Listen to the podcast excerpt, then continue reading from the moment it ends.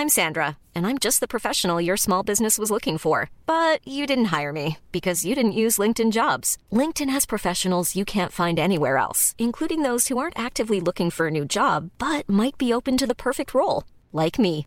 In a given month, over 70% of LinkedIn users don't visit other leading job sites. So if you're not looking on LinkedIn, you'll miss out on great candidates like Sandra. Start hiring professionals like a professional. Post your free job on linkedin.com/people today.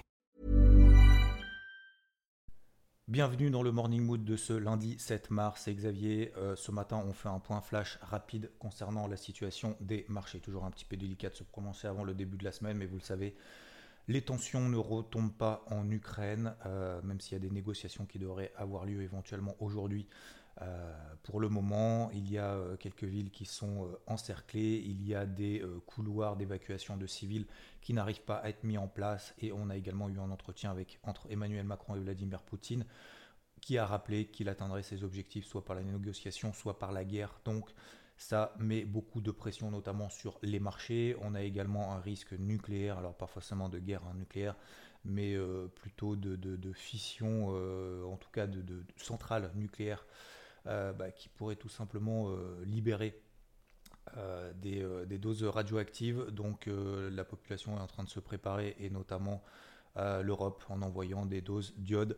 Donc forcément ça met toujours un petit peu de tension en plus que ce que ça ne l'est déjà. Alors sur les marchés, euh, c'est très simple, on est exactement dans la même lignée de ce qui se passe euh, jeudi, vendredi dernier, c'est-à-dire que les marchés européens devraient ouvrir à moins 2%, toujours beaucoup de volatilité, moins de monde dans les carnets, le CAC devrait ouvrir euh, sous les 5900 points, à peu près autour de cette zone-là. On a le DAX également qui devrait perdre 600 points, en tout cas à l'ouverture cash, alors que sur les indices américains, ils tiennent toujours tant bien que mal, mais ils tiennent vraiment mieux que les indices européens. On voit par exemple le Dow Jones cette nuit qui tient, alors hors cotation bien évidemment, mais qui est toujours au-dessus des 33 000 points. On l'a vu hier dans le débrief hebdo. On a également le S&P 500 qui tient toujours au-dessus des 4280. Là, on est à 4275 par exemple, donc toujours sous ces grosses zones. On a les plus forts et les plus faibles pour le moment qui le restent, dans la mesure où il n'y a pas de nouveauté quant à la situation malheureusement en Ukraine. Euh, ça pourrait bien évidemment évoluer encore une fois au jour le jour, mais en l'occurrence, en attendant, la, priorité en fait des opérateurs, c'est euh, pour le moment de rester un petit peu à l'écart, et c'est la raison pour laquelle, je réexplique, et c'est là-dessus que je veux insister, c'est que les marchés peuvent tomber sous leur propre poids. Il suffit qu'il n'y ait pas d'acheteurs, il suffit que les carnets acheteurs soient vides pour que le marché finalement perde 2-3% comme ça très rapidement, voire peut-être même au-delà. Et, euh, et en fait, ça suffit. Il n'y a pas forcément besoin de volume pour baisser. Donc forcément, pour le moment, les indices européens, euh, même si encore une fois il y a un élastique qui est en train de se tendre et que s'il y a une bonne nouvelle, bien évidemment le rebond sera beaucoup plus conséquent euh, en Europe qu'aux États-Unis, parce que les États-Unis pour le moment tiennent bien et parce que pour le moment la situation est beaucoup plus délicate avec l'Europe qui a beaucoup plus d'implications, notamment dans ce conflit, que l'inverse, que ce soit des implications économiques ou que ce soit des implications politiques. Ensuite, concernant euh, le reste des marchés, nous avons l'or, l'argent qui euh, en profite encore. On a fait une mèche cette nuit, mais en même temps, ça s'est pas non plus envolé plus que ça. En fait, on a une grosse mèche, par exemple, sur le silver à 26 26,13$, là on est à 25,70$. Donc là aussi, vous voyez que sur le silver et sur l'argent, il y a également beaucoup de volatilité. Donc la priorité dans ce type de contexte, deuxième chose, c'est de baisser la taille de ses positions. Ça permet d'absorber la volatilité, ça permet d'éviter de prendre de risques, alors que finalement techniquement c'est très compliqué. Je ne veux pas dire que l'analyse technique ne sert à rien dans ce type de contexte, mais on n'en est pas loin. Là on est dans un marché d'émotionnel.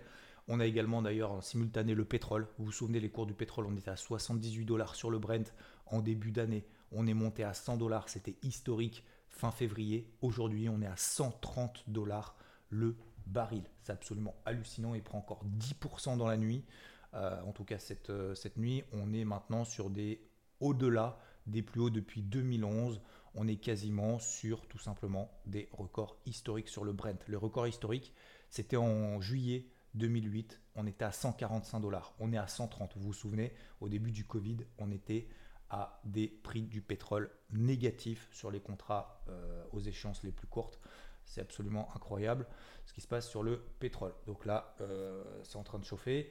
On a également bah, le taux à 10 ans. Alors c'est ça qui est important aussi. C'est aussi la raison pour laquelle les indices américains surperforment par rapport aux indices européens. C'est que le taux à 10 ans, en fait, aux États-Unis, il est plus à 2%, il est plus quasiment à 2,10% ni à 1,9, il est à 1,7%. Qu'est-ce que ça veut dire? Ça veut dire que bah, y a une détente sur les taux à 10 ans. Pourquoi? Parce qu'on a également tout simplement Jérôme Powell qui a annoncé qu'il ferait qu'une seule remontée des taux au mois de mars, donc c'est dans deux semaines, hein.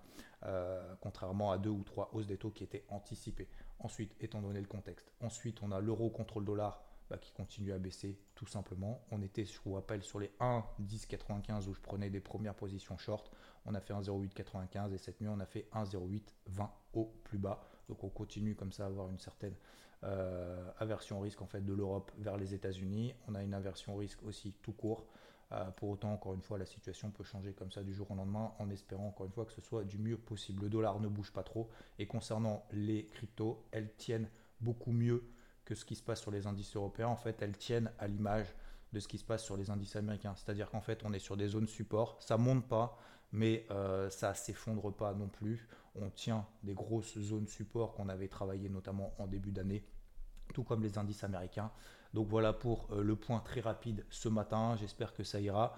Je vous souhaite bon courage, une très belle journée, une très belle route si vous écoutez ce Morning Mood sur la route. Je vous rappelle que jeudi, on a la conférence de presse de Christine Lagarde, présidente de la Banque Centrale Européenne, ainsi que l'inflation aux États-Unis.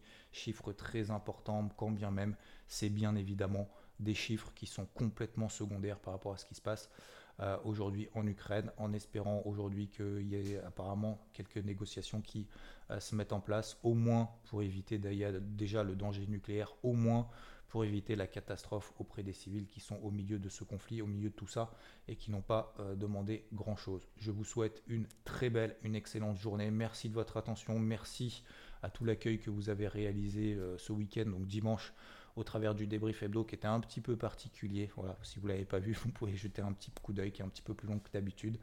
Euh, on fait au mieux, on essaye de faire avec ce qu'on a. Courage à toutes et à tous. Je vous souhaite surtout une très très belle journée et je vous dis à plus. Ciao ciao.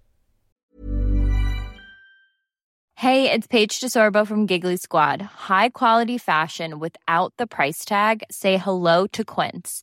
I'm snagging high-end essentials like cozy cashmere sweaters, sleek leather jackets, fine jewelry, and so much more. With Quince being 50 to 80% less than similar brands.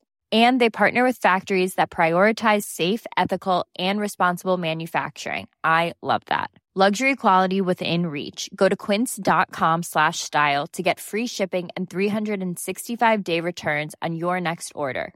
quince.com slash style.